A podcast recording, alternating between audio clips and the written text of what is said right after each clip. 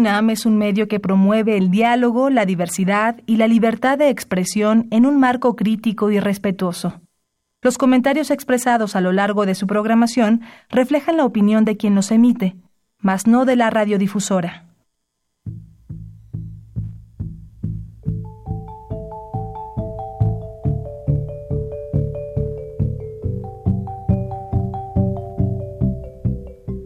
Radio Universidad Nacional y la Facultad de Economía presentan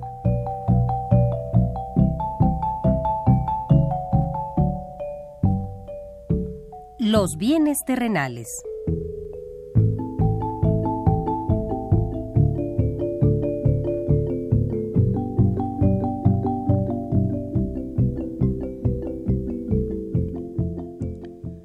Bienvenidos a este espacio radiofónico de la Facultad de Economía de la UNAM.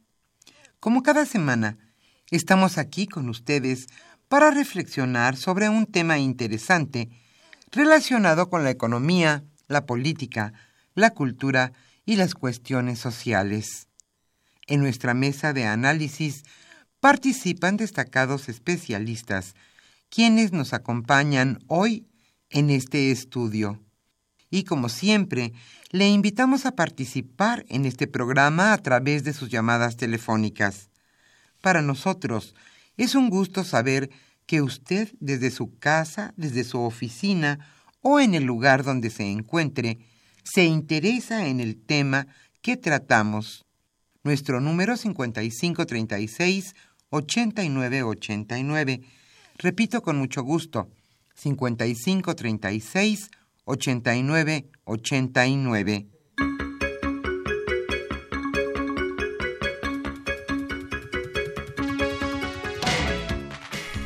Como siempre es un gusto estar con ustedes en este subprograma Los bienes terrenales.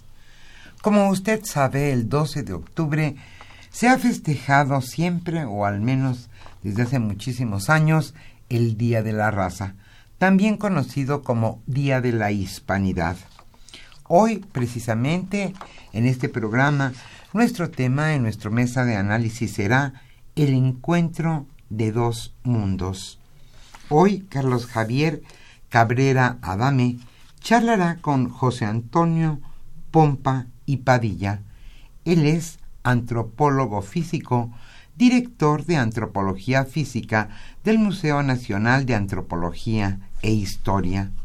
Y está con nosotros también Erasto Antúnez Reyes.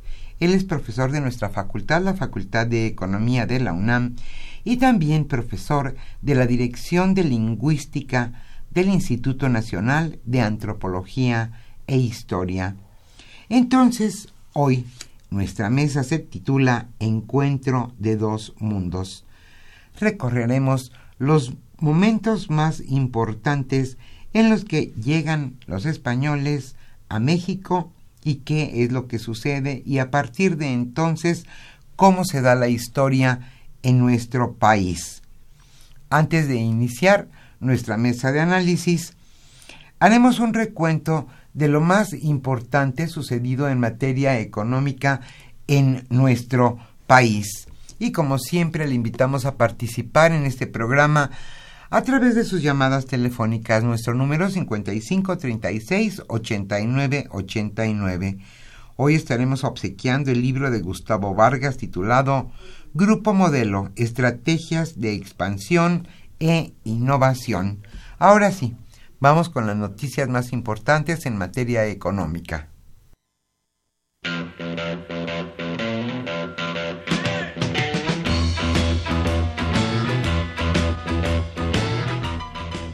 La economía durante la semana.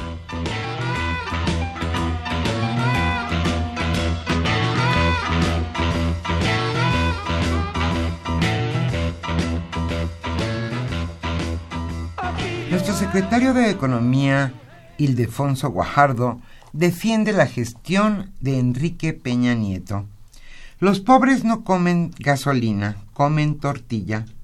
Esto respondió el secretario de Economía, Ildefonso Guajardo, a los cuestionamientos de senadores sobre la mala situación económica y social de la población durante la administración que termina.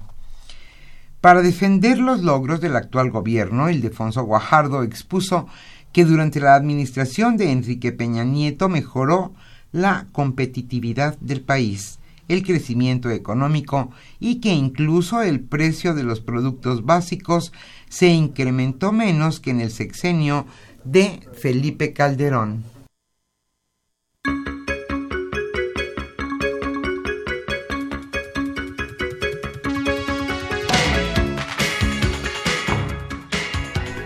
La inflación llega a 5.02%. La inflación anual en septiembre se ubicó en 5.02% y tuvo un avance mensual de 0.42% desde agosto, según datos del Instituto Nacional de Geografía y Estadística INEGI. Las cifras reportadas estuvieron arriba de lo esperado. El índice habría alcanzado en agosto un nivel de 4.90% anual.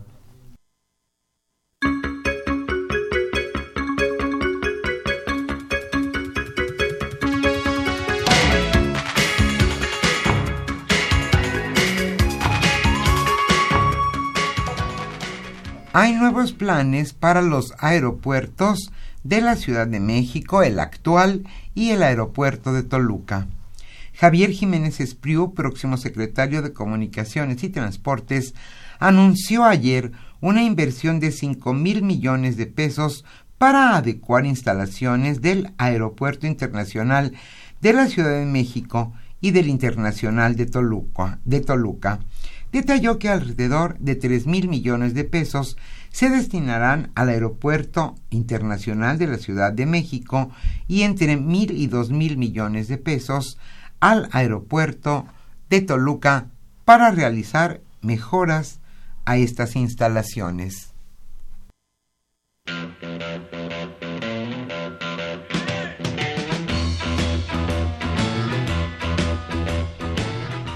El tema de hoy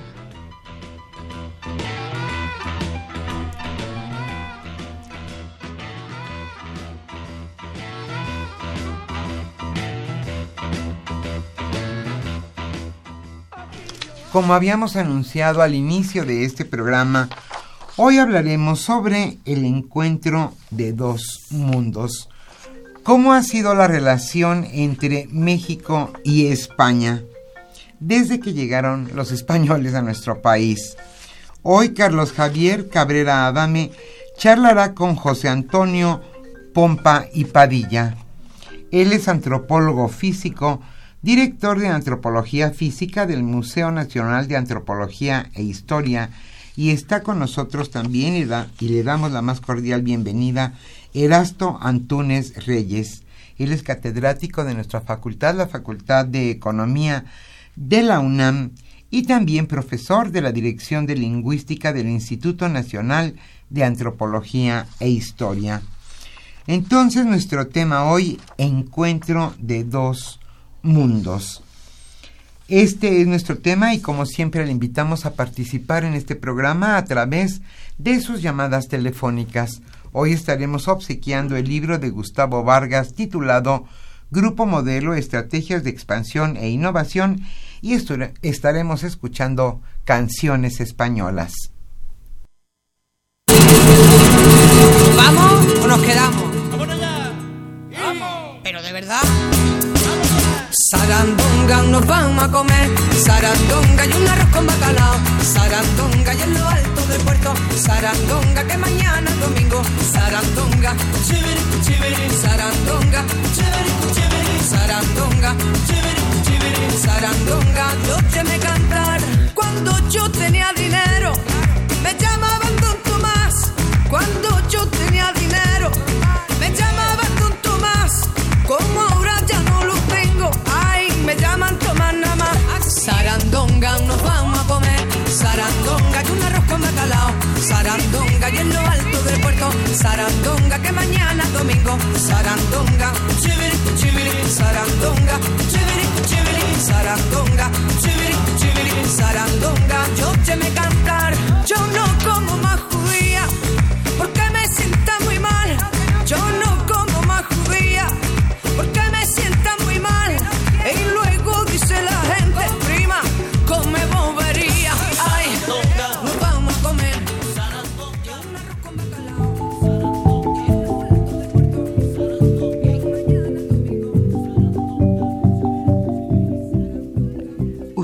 Escucha los bienes terrenales. Nos interesa conocer su opinión. Le invitamos a comunicarse a este programa al teléfono 5536 89 89. Repetimos con mucho gusto, 5536 89 89.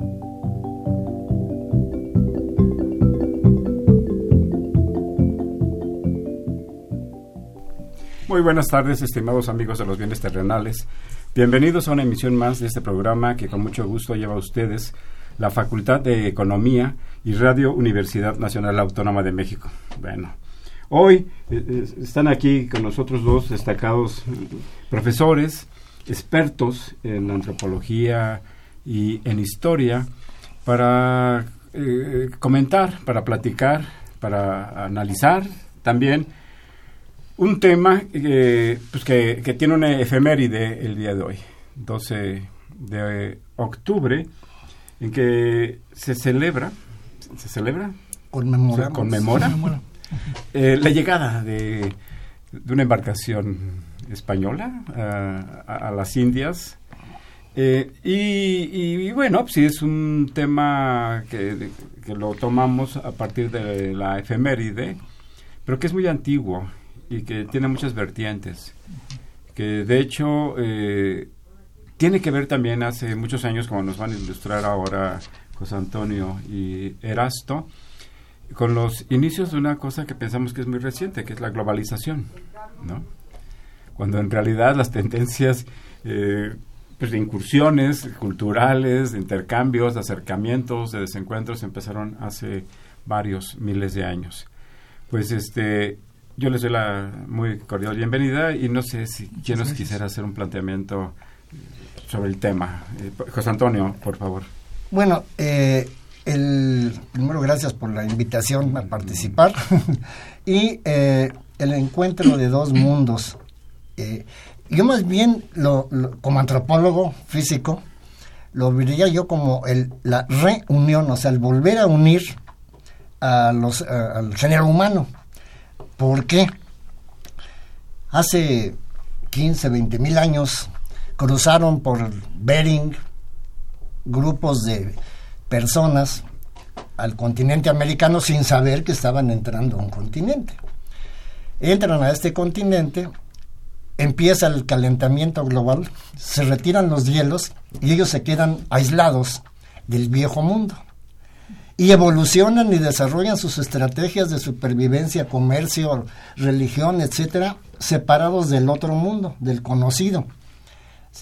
Y precisamente 12 de octubre de 1492, por cuestiones comerciales, un marino de origen italiano pagado por España se tropieza con un continente que no sabían que estaba y de ahí viene todo este eh, cambio en todo el mundo, religioso, económico, eh, político, social. Entonces es, es, todo un acontecimiento a nivel mundial, el, haber llegado a un lugar que no sabía el viejo mundo que, existía, llamado ahora América.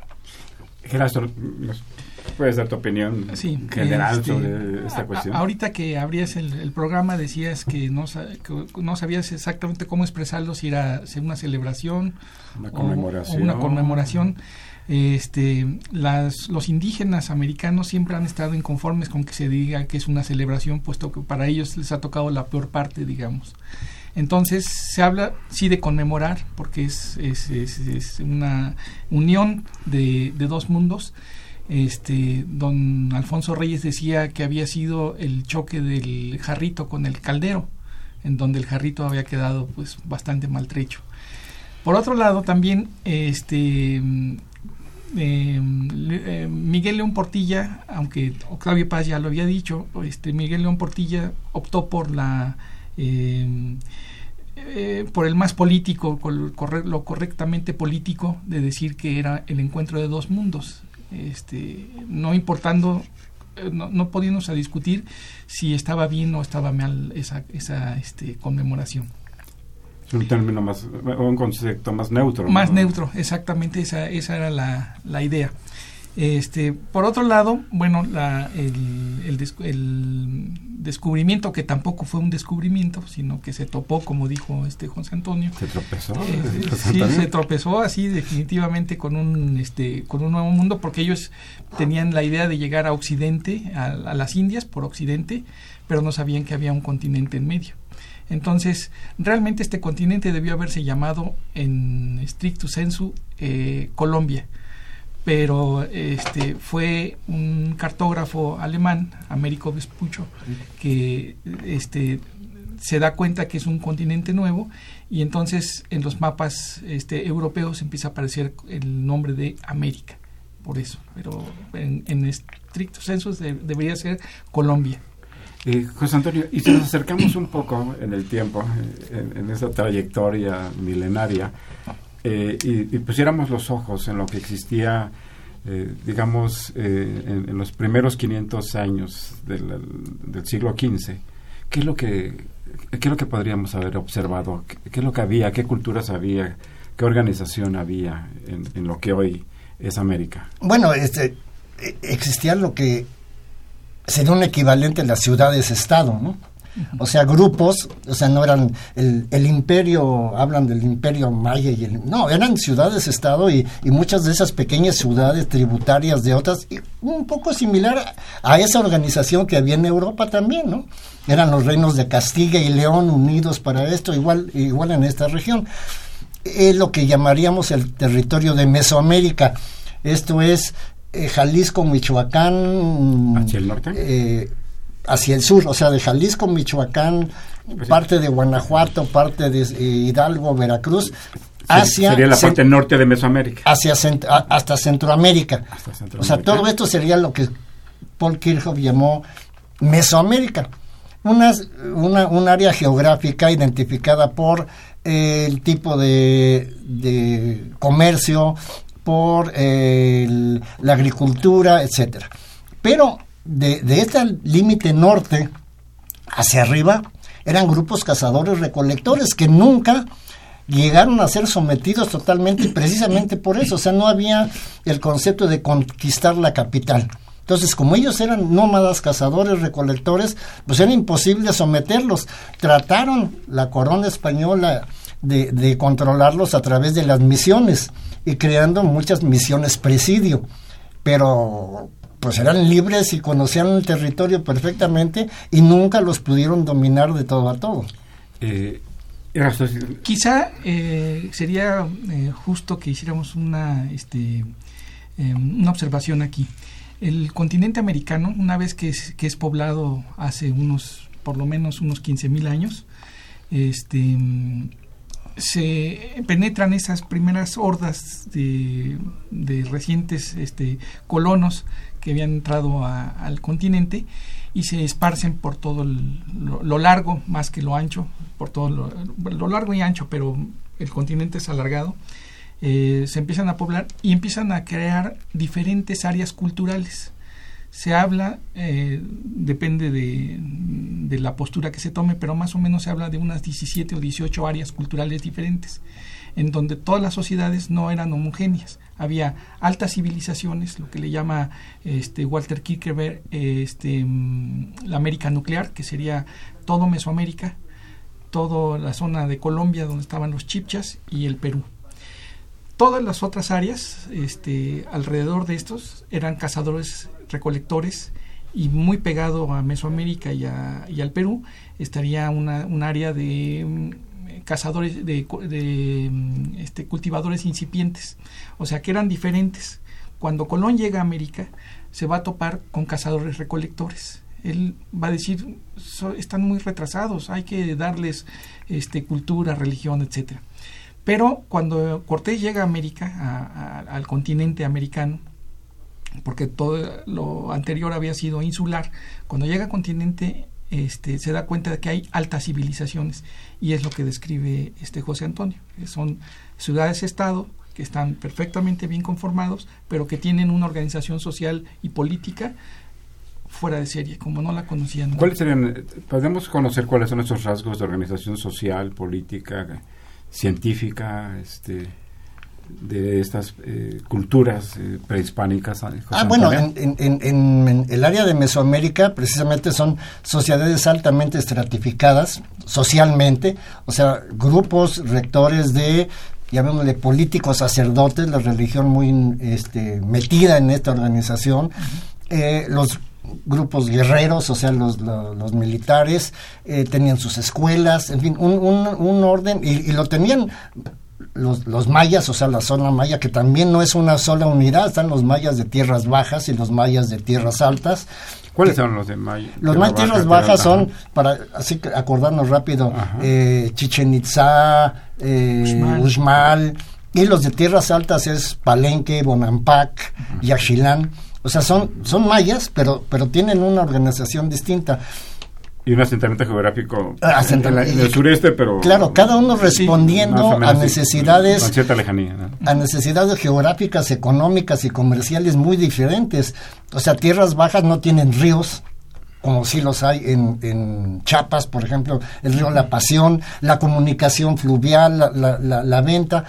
Los, eh, los de mayas de tierras bajas, la- el, comercio más bien es costanero, o sea, eh, recorren la costa. Tenemos ahí Tulum, por ejemplo, que es un, un sitio, y, y con todo eh, el área del Caribe. Lo mismo va a pasar este, hacia el occidente de México, con algunas este, regiones circunvecinas ahí. Si, si de ahí nos movemos un poquito al norte, ya lo que es eh, eh, San Luis Potosí, Chihuahua, etcétera, ya son grupos eh, nómadas, o sea, no, no tienen un eh, resuelven su vida económicamente el ciclo circadiano o el ciclo anual que durante el año se van moviendo de acuerdo a lo que van encontrando, ya se lo conocen, digamos, y acá no, acá hay una organización de comercio, estructura, trueque, te cambio dos venados por cinco tompiates de maíz, por inventar algo, ¿no? Cosa que no existe en, en, en, el- en la otra área cultural. O sea, cada uno resuelve su problemática de acuerdo a su localización y establecen alianzas unos con otros, ¿no? Y, y- sobre el altiplano. En, en el altiplano mexicano, pues eh, existen también varios grupos culturales, este, principalmente, bueno, también habría que ver que hay diferentes épocas. Está el preclásico, en el preclásico están los olmecas en, en el- la costa del Golfo y aquí en el centro, pues Más o menos en qué siglos para tener una ubicación con una ubicación radioescuchas. sería Digo, como es, del- es una clase, pero bueno, un 3000 antes de panorama. del 3000 antes de Cristo hasta el 200 después de Cristo. O sea, Es el preclásico. Es una cultura milenaria. Milenaria, toda la que estaba asentada aquí. Y después, ya en el clásico, eh, tanto en, en, este, tú me preguntaste del altiplano, pero necesito. Ubica, ubícalo, ubícalo.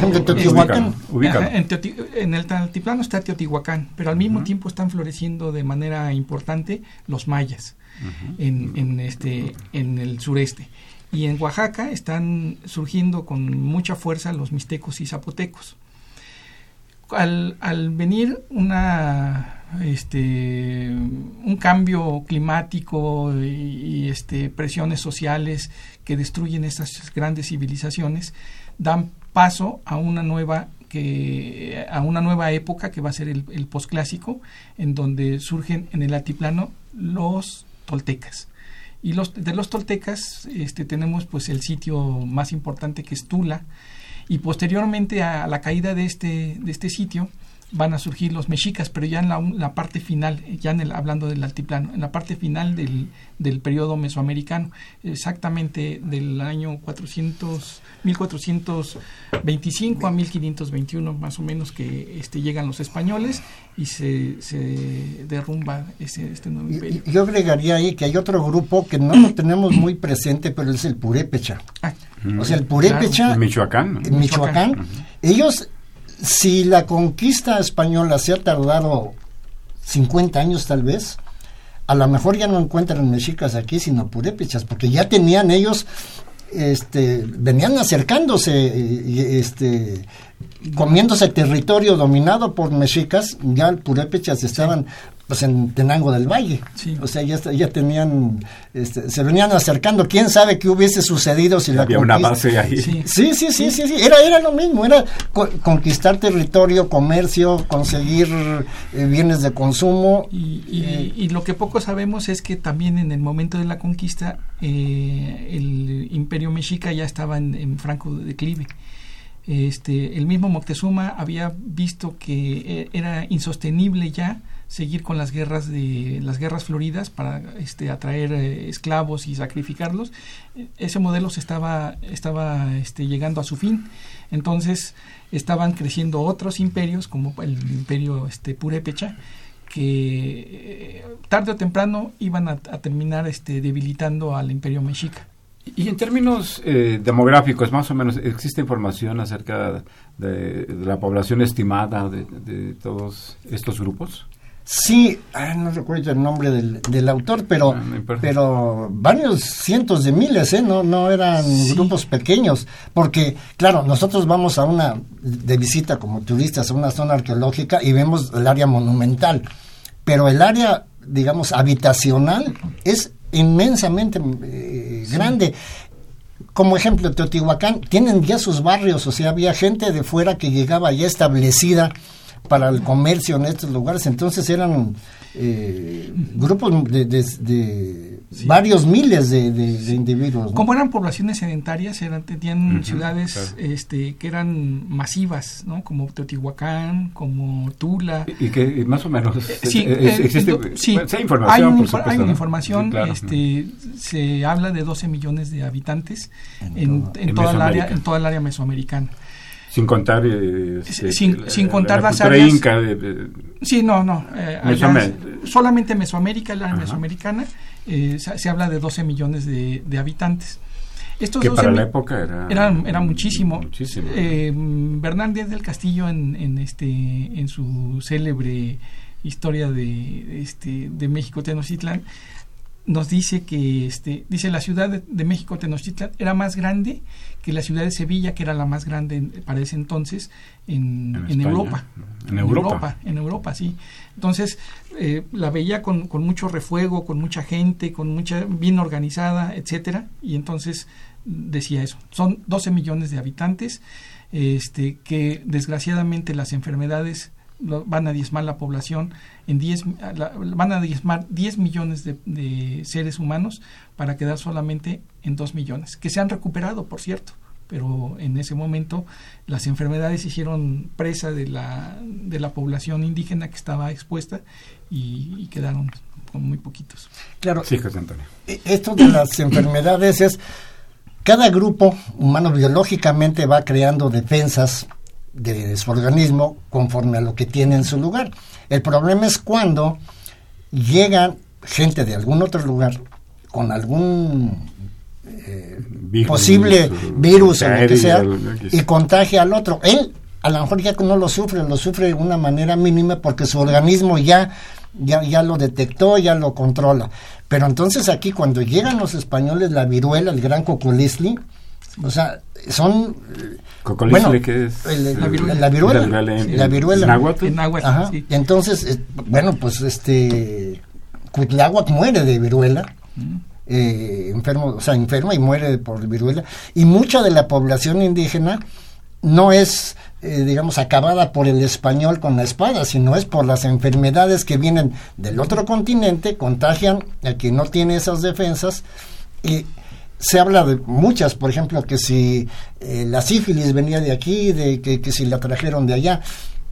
Si nos ponemos a estudiar esto, hay muchos tipos de, de treponema. Y por ejemplo, en América el Jaus o Frambesia, eh, Frambesia es uno que no es la misma sífilis que existe en Europa, Europa. pero mezclando los genes de uno y otro, o sea, de, de- de estos treponemas, pues nos daban, acababan con los de aquí, y los que se iban de aquí para Europa, allá también tenían sus, su- su- sus- Su efecto. sus efectos eh, igual. Nada más que aquí la población estaba mucho más desprotegida eh, que, que la población es- española. Ahora, el, el- el comercio, por ejemplo, el tomar un viaje de, de Europa a América en aquella época, entonces había que tener, por ejemplo, una enfermedad típica era el escorbuto.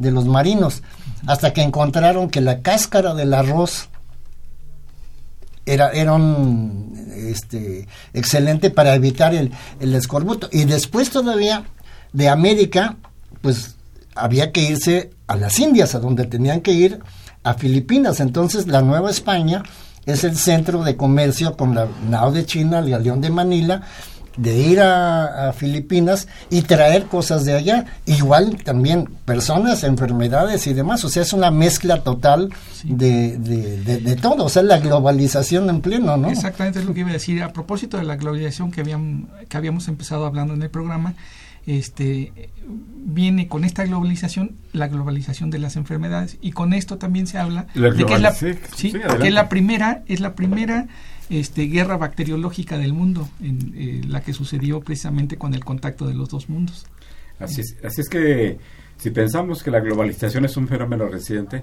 pues nada, no, nada de eso. No. Tiene antecedentes eh, milenarios, es parte de la cultura del hombre, de la naturaleza eh, humana aunque pues allá por el siglo XVII, XVIII, con, con la revolución industrial y con la expansión del capitalismo, pues irrumpió de una manera muy fuerte en, prácticamente todo el mundo en términos económicos. Pero esta globalización cultural, eh, bacteriológica, este, la, alimentación. La venimos, jalando. La, alimentación, mira, por ejemplo, en, en, en arqueología sorprendería si dicen, es que encontramos cerámica anaranjado delgado en El Salvador bueno, el que no está enterado de esto, ¿y eso qué? La cerámica anaranjado delgado era producida en Teotihuacán. Entonces, bueno, había comercio, y en esas épocas, y había el, el, grupo eh, oaxaqueño en Teotihuacán, en fin, tenían sus redes comerciales bien, bien establecidas. Que, ¿no? que probablemente llegaban a, Perú, a, con la cultura inca, ¿no? Posiblemente, o sea, no no no, no tenemos manera de, de, medirlo, pero de que de que el ser humano es extremadamente móvil, yo creo que es la especie más regada en el planeta y, y, y, y, acostumbrada pero sí hay indicios, ¿no? De, de este de comercio con, de Perú con por lo menos con el occidente de con el occidente con las vasijas asa de estribo. Ajá y con las tumbas de tiro. Las tumbas de tiro. Si les parece vamos a hacer una pausa y regresamos a los bienes terrenales.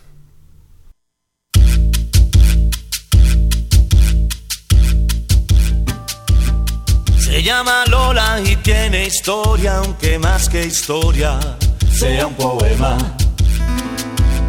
su vida entera pasó buscando noches de gloria como alma en pena.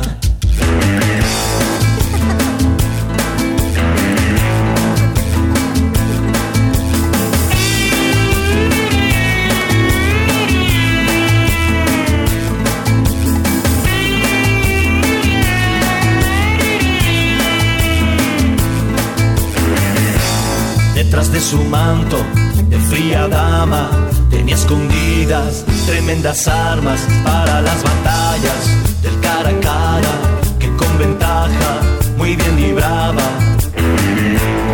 Le fue muy mal, de mano en mano, de boca en boca, de cama en cama, como una muñeca que se desgasta, se queda vieja y la pena arrastra. Óyeme mi Lola, mi tierna Lola, tu triste vida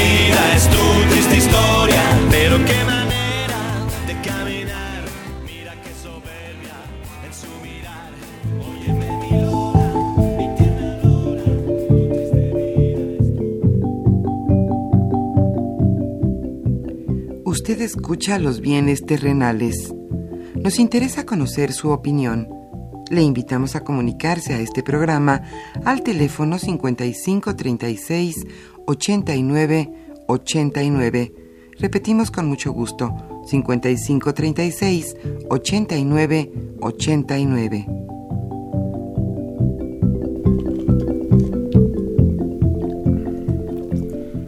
Eh, regresamos a los bienes terrenales, estimados eh, amigos. Eh, se encuentran aquí en esta mesa de análisis José Antonio Pompa y Padilla y Erasto Antúnez eh, Reyes, ambos expertos en temas de historia y, antropología, con una amplia trayectoria profesional en, estas disciplinas. Y estamos, pues a propósito del efeméride que tenemos el, el día de hoy, 12 de octubre, estamos platicando de, de este encuentro, desencuentro, este, ¿cómo decías tú el jarrito con el, Así, con el caldero. con el caldero? Este, si les parece bien, avanzamos un poco este, y comentábamos, una vez que se concreta la, la conquista, se constituye un virreinato en, en esta pa- en, en prácticamente en toda América hispánica. ¿No es así, José Antonio? Sí, bueno, en, en- y es el virreinato de la Nueva España, o sea, el, el- y se crea la Nueva Galicia, la Nueva, el, el Nuevo León, o sea, todas las provincias de, de la España peninsular las traducen a- a- con nombres en, en el territorio ahora México y son provincias de Nueva Vizcaya, Nueva Granada, Nueva Galicia, la Nueva España. Y la Nueva España, o sea, muchos decimos, es que en las épocas de la colonia, es que jurídicamente no era una colonia, era un virreinato. Entonces, en muchos lados vamos a ver los novohispanos. O sea, la- la- virreinato la- porque el, el rey porque el, designa. el- el- el rey de España nombra a su, a su representante a- En estas en, este lugar, en el caso de, de- de ahora México, la Nueva España, y es nombrado y, y puesto por dedo por el, el- el virrey, el rey, perdón, y es el que tiene toda la, la fuerza, ¿no? Eh, no sé qué tanto nos convendría entrar con la, con la fuerza religiosa, porque también tuvo un impacto tremendo. Claro. eh, Fray Juan de Torquemada y el Tribunal de la Santa Inquisición, que también tenía un control enorme. Tal vez no lo percibimos mucho, pero, pero el manejo que tenían era muy eficaz. ¿eh? Ese, este periodo de virreinato, este, Erasto, ¿cómo lo puedes observar? ¿Cómo lo puedes ver? ¿Qué pasó con las eh, etnias eh, eh, Bueno, autóctonas? durante todo el virreinato lo que vamos a ver es un declive este completamente de las eh, de las sociedades indígenas, a pesar de que los eh, religiosos trataban de separarlos en, en, en comunidades para indígenas y comunidades para españoles. Había pueblos de indios y pueblos de españoles. El caso más típico sería En términos de marginación, exclusión. es- es, eh, o- no tanto como exclusión, sino como una protección para, para, para que los indígenas no se contaminaran supuestamente, así lo decían, lo manejaban los españoles, de los males que traían los españoles al Nuevo Mundo. Por- por- como, como ejemplo de esto tendríamos Chiapas. O sea, le decimos Chiapas porque son dos Chiapas. La Chiapa de indios, que es Chiapa de Corzo, y los españoles se van a San Cristóbal de las Casas, Sí. que en algún momento le llamaban Villaviciosa. O Sí. sea, o sea eh, para, para, para que no se mez- para mantenerlos separados, pues para que no hubiera mayor conflicto. En muchos lugares había, el- de hecho, todavía en la, en la ahora insigne Basílica de Santa María de Guadalupe, estaba su, la- la- el, el templo este, para el- el- los novohispanos y la capilla de indios junto al capuchinas que era específicamente para, para la pero, población pero- pero indígena. tiene que ver con temas sociales, económicos, de, Religioso, social, de, de sí. segregación, Sí. no, No, no sí, no. solamente Ah, para mantener, para Ajá. evitar Claro, no. contamina- contaminaciones. Sí, este, separaban así, pero, pero finalmente terminaban trabajando en las, en las encomiendas. Y la encomienda no era otra cosa más que un ordenamiento este, laboral en donde les daban este trabajo gratis este, a los españoles y los españoles se comprometían a catequizarlos. Esa era la, pero sabemos que no, no se cumplía esa función. Se llegaba al grado de, de, este, de una esclavización velada. ¿sí? Ahora, eh, desde el punto de vista religioso también creo fue un fue un problema porque este los religiosos lo que querían aunque tuvieron una política lingüística bastante desacertada este porque a veces decían una cosa y luego decían primero catequicémoslos en la lengua de los indígenas luego catequicémoslos en la lengua de los españoles castellano entonces pero lo que sí creó un fuerte este, desequilibrio en la muerte de las lenguas este, desaparecieron muchas lenguas porque... Y eso es todo el mundo, eso hablar es todo, de las lenguas. Sí, pero, pero solamente me voy a concretar Sí. a dos temas. Sí, claro. este, uno, eh, por el que se pierden estas lenguas, es porque existía la Biblia. La Biblia era un el libro sagrado que rector de la vida este, de, de ese entonces, el único. Entonces eh, decían que la diversidad de lenguas era un castigo divino, pues puesto que lo probaba la Torre de Babel. Entonces había que había que hacerlos que olvidaran sus lenguas y eso trajo un- el perjuicio de la pérdida de tantas lenguas indígenas hoy día.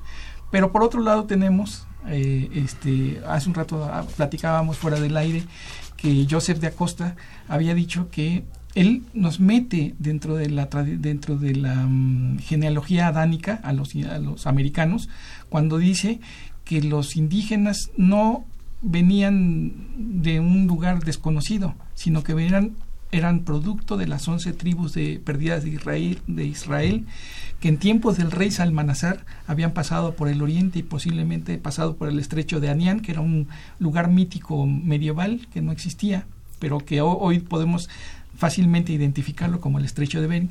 Dice, y entonces pasaron estos pueblos a, a América, ¿no? Si les parece bien, este, podemos hacer algún, alguna reflexión, un comentario sobre el siglo XIX, sobre la eh, sobre el surgimiento de México como nación y, co- y, y- y qué pasó ahí con, la- con las poblaciones Bueno, yo indígenas. quisiera decir también otra Ajá. cosa. La, la, el encuentro de los dos mundos creó una, fue un, este, una carambola de tres bandas bastante importante.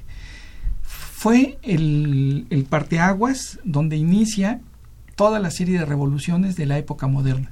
La primera es el descubrimiento de América se da se propicia por los descubrimientos em, de El desarrollo este, mercantil, ¿no? el desarrollo mercantil pero sobre todo los, los conocimientos tecnológicos de navegación esto va a producir estos, estos, es- esta, este, este descubrimiento del nuevo mundo va a descubrir que se tenga que cambiar, modificar la estructura mental religiosa de Europa. Y se da en ese contexto la, la reforma, que sería la segunda revolución. La tercera es la filosófica, que sería la reforma de, este, de, de la duda de la duda perenne, ¿no? de ca- cartesiana, que este, va a impulsar la filosofía. Luego, la cuarta va a ser la revolución industrial y la quinta va a ser el romanticismo en el siglo XIX. El siglo XIX eh, son las grandes revoluciones. Todavía nos faltan como 200 años para faltan. acercarnos al presente. Este, y los historiadores son muy puntillosos. El siglo XIX, la Siglo independencia XIX, la independencia. Bueno, surge por... y los, las décadas Eh, o sea, en- en- subsiguientes. en España de ser la... sus primeras monedas acuñadas en México eran las columnas de Hércules y el non plus ultra. O sea, en mis dominios no se pone el sol, decía el, el rey de España. Exacto. Y poco a poco empieza a haber una serie de conflictos allá. La gente que está aquí en los novohispanos también empiezan a preguntarse eh, Hidalgo, Morelos, eran gente instruida, leída y, son los que empiezan a darse cuenta que allá no las cosas no van muy bien. O sea, allá me refiero en, la península. Y que pues el criollo tiene menos poder o menos posibilidad del que llega de España. Y empieza a generarse el, ese descontento aunado a, a- a- digamos, las clases menos favorecidas que lo siguen y, empieza a moverse todo este eh, eh, movimiento que, que no se da nada más aquí. O sea, al mismo tiempo empieza en Sudamérica este, para, para esa liberación y al mismo tiempo se da, nosotros estamos tomando en cuenta en, en lo que ahora es Estados Unidos también, o sea, es un momento que se da donde Europa empieza a perder fuerza y los americanos empiezan a- a- percibir que, se, que pueden ser independientes, que ya no necesitan de, de- de ellos. Si les parece, voy a ir alter- alternando algunos comentarios de nuestros radioescuchas para cederles el micrófono a don Manuel Munguía, gracias por llamar, de, Iztala- de Iztapalapa. Él dice, 12 de octubre, llega Colón con, su caras- con sus carabelas y descubre el nuevo mundo. Y fue algo magnífico lo que vino después, eh, lo que vino después fue trágico. Los españoles vinieron a hacer puras matanzas y saqueos. Eh, lo que hicieron no tiene nombre por su, además por su avaricia. eh, transmitimos su opinión. Don Javier Guerra, un saludo de la Benito Juárez, nos llama. Dice, ¿qué fue lo que influyó para que el desarrollo de las culturas en América fuera distinto si todos provenían de un tronco común? Leo otra pa- y, y hacemos un- una reacción. Ileana Méndez, Holguín, un saludo de Tláhuac, ella habla de Tláhuac, dice, soy escucha frecuente, gracias del programa y me permito opinar que la conquista de México fue un genocidio espectacular para la época. Muy rápido, si tienen alguna reacción. Nos Bueno. quedan 12 minutos para 150 años. La segunda que leíste fue. Ay, perdón. ¿A qué fue lo que influyó para el desarrollo diferente? El, no se nos olvide que se ubican en territorios distintos, en zonas geográficas distintas. Por ejemplo, México Tenochtitlan es un lago. eh, en donde hay agua dulce, en donde hay ríos, se van a desarrollar de un modo, en las zonas secas va a ser otro tipo de cultura. Entonces cada uno va desarrollando estrategias de acuerdo a su, a su medio ambiente donde están y, y por eso es que sí, en- y ese tronco común no creamos que fueron así como el maratón de Chicago que entraron de repente 500 mil en un jalón. Tuvieron que haber sido grupos pequeños los que fueron entrando y, y ir poblando distintas regiones y adaptándose a eso. ¿Quieres agregar algo, Eraso? Pues sí, solamente que el- este, efectivamente son diferentes las condiciones, puesto que, este, como decía José Antonio, la geografía es muy importante. El continente americano es alargado y permite pocas intercomunicaciones, mientras que el continente euroasiático africano es, este, es a lo, a lo ancho, digamos, y las, las comunicaciones son más, más fáciles y el avance es como un poco más rápido. Esa es básicamente la, la explicación. Eh, gracias. Don Alejandro Peregrina nos llama de Azcapotzalco, plantea, dice, no han mencionado el caso del Contiki. Es una balsa construida por Thor Heyerdahl y realizó un viaje entre la década de los 50 a la zona de la Polinesia para comprobar su teoría de que la eh, gente de Asia viajó a América eh, en balsas rústicas. Claro, eh, hay un libro que se llama eh, Man Across the Sea, Ah.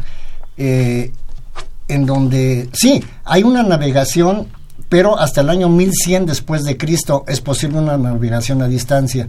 Antes no, y de hecho está, está esta y está otro experimento que hizo Santiago Genovés con, También.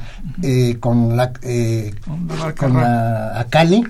Y antes, con, antes de la, de la Contiqui, eh, hicieron dos con balsas de papiro también de Europa hacia Canarias, hacia América. Entonces, o sea, de que es posible ese contacto marítimo, sí, pero es hasta, des- hasta el año 1100 después de Cristo. De hecho, hay barcos vikingos en Terranova y en Nueva York, o sea, antes de los españoles, ¿no? Sí. Y es una de las posibles vías de comunicación, de perdón, de colonización del continente americano, pero no la única. Pe- pe- Pero ya tardía. de- Ya de- tardía, sí, sí, tardía. Rosano Velázquez de Linda Vista, gracias por llamar, felicita a los invitados de esta Gracias. tarde. Doña Josefina Cruz, le enviamos un saludo muy, muy, muy especial, muchas gracias por sus atenciones. Dice, los españoles fueron demasiado abusivos, los corrompía la codicia y los tesoros, destruyeron muchas cosas.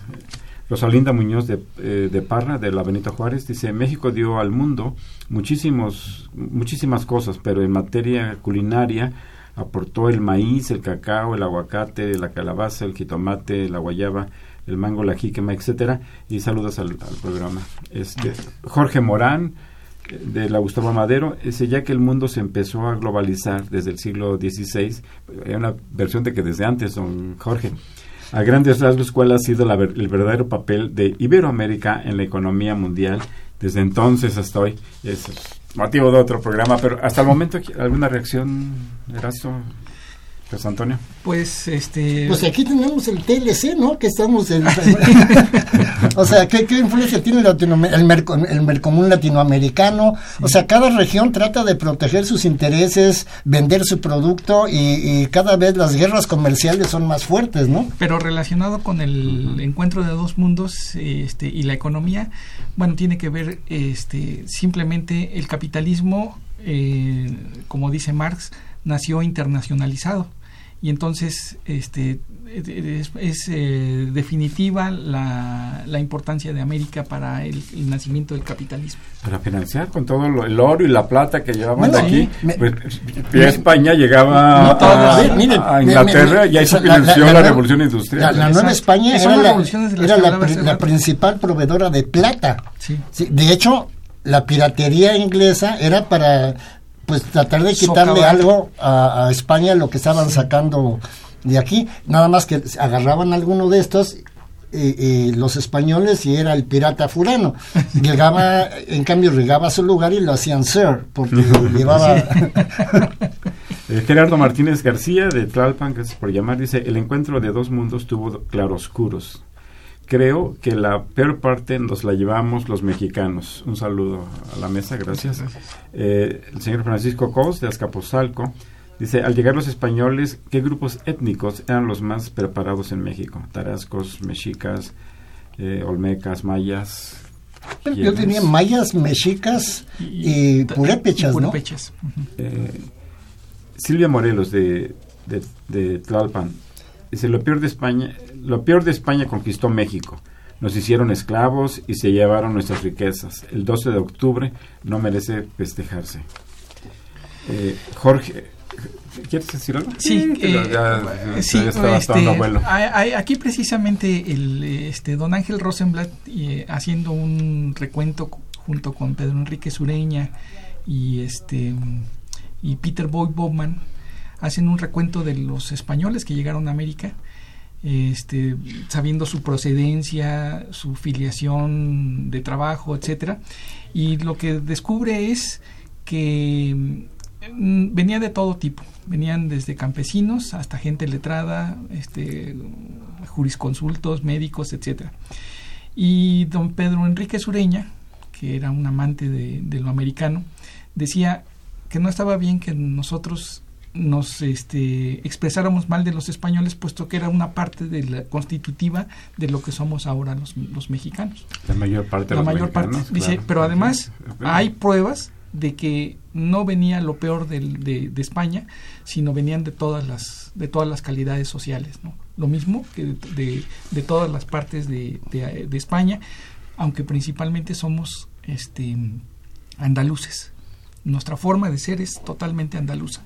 ¿Algo muy rápido quieres agregar? Sí, sí si nosotros vamos, tenemos la oportunidad de ir a Sevilla, por ejemplo, Andalucía, mm. sur de España, y nos vamos a los pueblitos Guanajuato, de sí. Michoacán, de verdad que si de repente las sillas pintadas de color con las florecitas, los balcones con los máster, no, no, si de repente nos pusieran, no, no sabríamos dónde estamos. Sí, o sea, exacto. No somos muchos, somos muchos réplica del sur de España, que, sí. que además el sur de España fue la parte que estuvo dominada por los árabes por todos los siglos, ¿no? Jorge Virgilio, gracias por llamarnos de Coyoacán. Dice, ¿por qué se han saltado la parte donde se divide Portugal y España por una bula del Papa? Eh, eh, pide que un comentario sobre eso. Nos quedan ya unos cuantos minutos. Es imposible abarcar, tocar todos los temas. Eh, don Aurelio García, gracias por llamarnos de Tlalnepantla. Dice, en, pregunta, ¿en qué año llegó la nao de China? Y, y, si verdaderamente eran chinos, taiwaneses o hasta japoneses, ¿de qué parte de China? No, la, la, la, nao de China es un sistema comercial que tiene la Nueva España con eh, las Indias, o sea, con, con Filipinas principalmente. Entonces, la nao de China es una ruta comercial, o sea, no era un solo barco, sale de Acapulco, uh -huh. llegaba a, a, Filipinas, llevaba mercancía de aquí para allá, y no era un solo barco, ¿eh? podían ir tres, cuatro. Llegaba a Filipinas, descargaba, traía nuevo y tomaba la corriente norecuatorial o del Curochivo.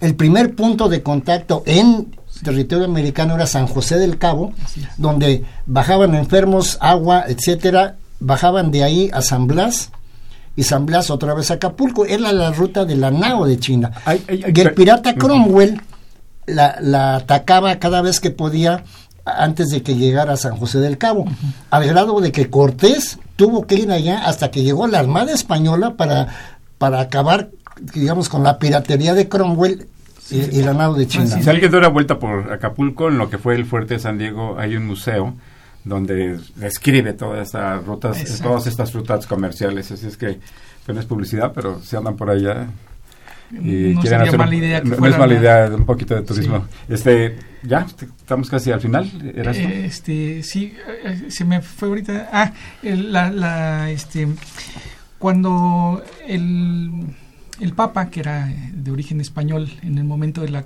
de la del descubrimiento de América, este, divide eh, Occidente para España y Oriente para este Portugal. Eh, todos los reyes europeos, pa- pa- principalmente Francisco I, se pone en contra y dice cómo, en qué parte de la Biblia dice que el mundo se tiene que dividir entre esas dos naciones y vienen todos los problemas. Pero este, cuando Portugal se da cuenta de que están fuera de, de esa nueva ruta comercial con este de- de- por Occidente, que en realidad era América, piden que se, que se recorra 100 millas náuticas este, de las Islas Azo- Azores para que les toque una parte del continente americano. Y esa es la razón por la cual ellos conquistan Portugal. Eh, bueno, ya estamos eh, Perdón, totalmente al final del programa. Quisiera solamente presentar unos datos de las condiciones eh, socioeconómicas en que vive hoy la población indígena de, de nuestro país, que expresa pues toda esta larga historia de sojuz- sojuzgamiento, de marginación, de exclusión, de pobreza. De acuerdo con cifras del Consejo Nacional de Evaluación del Desarrollo Social, el porcentaje de personas de lengua indígena que en situación de pobreza es de 77% en el país. Eh, eh, la pobreza según lugar de residencia es la siguiente. En las zonas rurales, el 58% de la población vive en situación de pobreza. Entre las mujeres indígenas en zonas rurales, el 85% de ellas viven en situación de pobreza.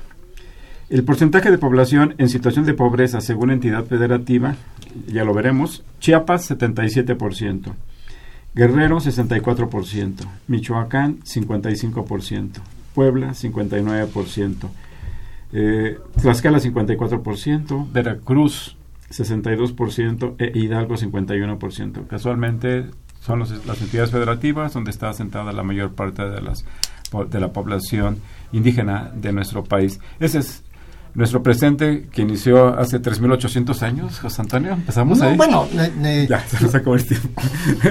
muchas gracias, muchas gracias. No, Bueno, no, hay tema, ¿eh? hay tema para muchas cosas sí. aquí.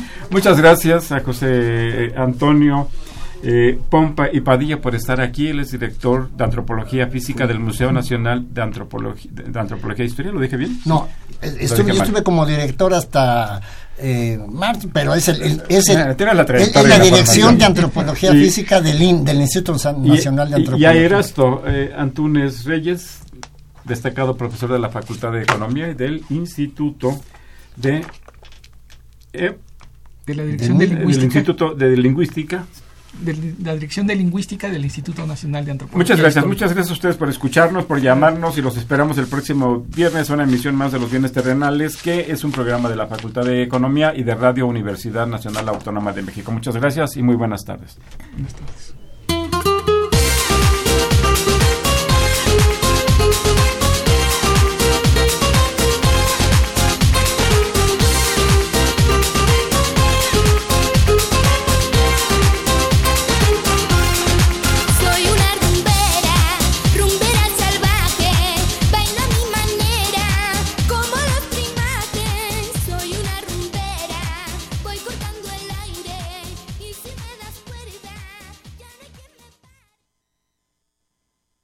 Agradecemos su atención y participación en este programa a través de sus llamadas telefónicas y la invitamos la próxima semana a la misma hora en otro programa más de los bienes terrenales. La coordinación general fue de Carlos Javier Cabrera Adame, la coordinación académica de Aníbal Gutiérrez, Roberto Cabral, Alejandro Pérez Pascual, Rubén Antonio Miguel y Leonardo Lomelí Vanegas. En los controles técnicos, nuestro compañero Humberto Sánchez Castrejón y en la voz y producción su amiga Irma Espinosa, quien se despide de ustedes y le desea un agradable fin de semana.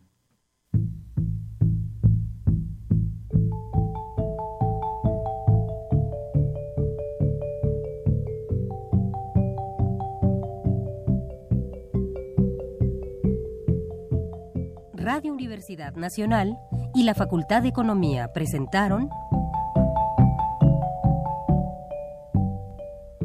Los bienes terrenales.